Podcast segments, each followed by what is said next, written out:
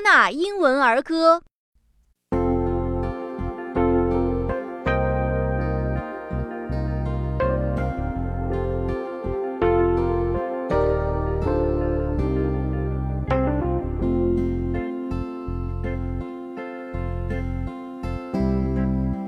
Little Jack Horner sat in a corner eating a Christmas pie.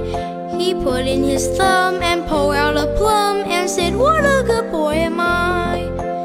Little Jack Horner sat in a corner eating a Christmas pie.